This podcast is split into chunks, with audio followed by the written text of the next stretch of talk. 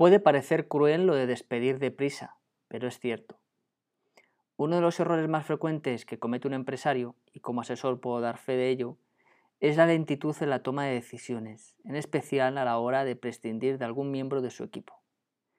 Entiendo que no es una tarea fácil, que dejarse el corazón en casa no todo el mundo sirve, pero somos empresarios ante todo y las decisiones más traumáticas son aquellas relacionadas con el personal. A veces el empresario se autoengaña pensando que un trabajador díscolo va a cambiar de forma espontánea o por iluminación divina, pero no es así. Si las cosas tienden a cambiar, tienden a hacerlo a peor. Es así lastimosamente. Uno de los factores que interviene en la diferenciación de un empresario de éxito es el equipo del que se rodea. Todo capitán debe rodearse de buenos marineros. ¿Por qué esto es así? ¿Por qué el empresario no despide deprisa? Como digo, puede ser por romanticismo, por pensar que las personas cambian, por creer que con un toque de atención es suficiente, por acomodarse, por costumbre o por falta de tiempo. O quizás, y esto sea lo peor, por pensar que en realidad se tiene un buen equipo. En todo caso, sea por lo que sea, el empresario de hoy es lento a la hora de despedir, y esto le afecta directamente al bolsillo, porque cuanto más se tarda en despedir, más caro resulta. Y digo caro en todos los sentidos, emocional y económico. Y lo peor de todo es el sabor amargo que deja al empresario quien termina demonizando al trabajador. Y esto es otro error. El trabajador no es nuestro enemigo. Es simplemente, y lo digo con crudeza, un recurso, un elemento de trabajo, y si éste, por la razón que fuera, ya no es apto, lo que debe hacer el empresario es llanamente cambiarlo. Sonarán a palabras deshumanizadas, soy consciente, pero es la realidad. Hay que aceptarla. El empresario, por tanto, debe organizar sus recursos de manera eficaz, y ello implica también sus recursos humanos.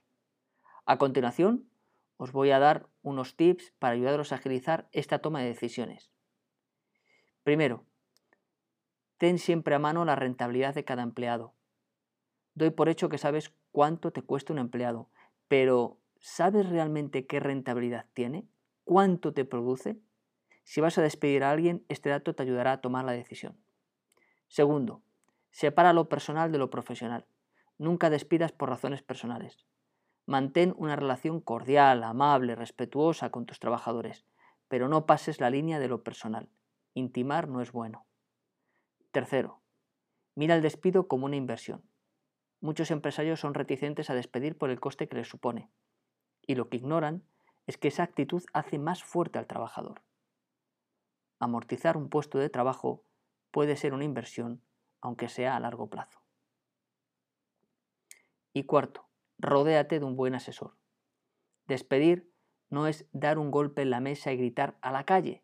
No. Despedir es un acto jurídico que requiere de una correcta redacción, exposición de los motivos, motivación y proporcionalidad de la medida y si no se hace bien, el despido no sale bien y puede convertirse en una pesadilla para el empresario. Ahora bien, igual de grave es despedir lento como contratar deprisa. Los motivos pueden ser los mismos. Seguramente por falta de tiempo, o por confiarse, o por ser poco rigurosos a la hora de elegir a nuestros colaboradores. Pero como he dicho antes, rodearse de un buen equipo es algo vital y como tal no puede ser una cuestión baladí, secundaria o de inferior categoría. Es algo prioritario que requiere de tiempo y sobre todo de implicación por parte del empresario porque su equipo, sus trabajadores o colaboradores son una extensión de su persona, de sus valores y de su negocio. Por último, os daré unos tips para contratar personal. Primero, Negocia siempre en bruto. Hablar de importes en neto es un error. Es el trabajador quien debe soportar la retención y no la empresa. Lo justo es hablar de bruto y lo justo es que empresa y trabajador, cada uno y en su medida, paguen los impuestos que les corresponde. 2. Establece una parte del salario como variable. No cometas el error de convertir el sueldo en una pensión. Parte de los emolumentos deben ir a objetivos. Estar en relación con la rentabilidad que ese trabajador vaya a generar. Tercero, maneja varias opciones. No te quedes con el primero que toque a tu puerta. Sé inconformista en este sentido.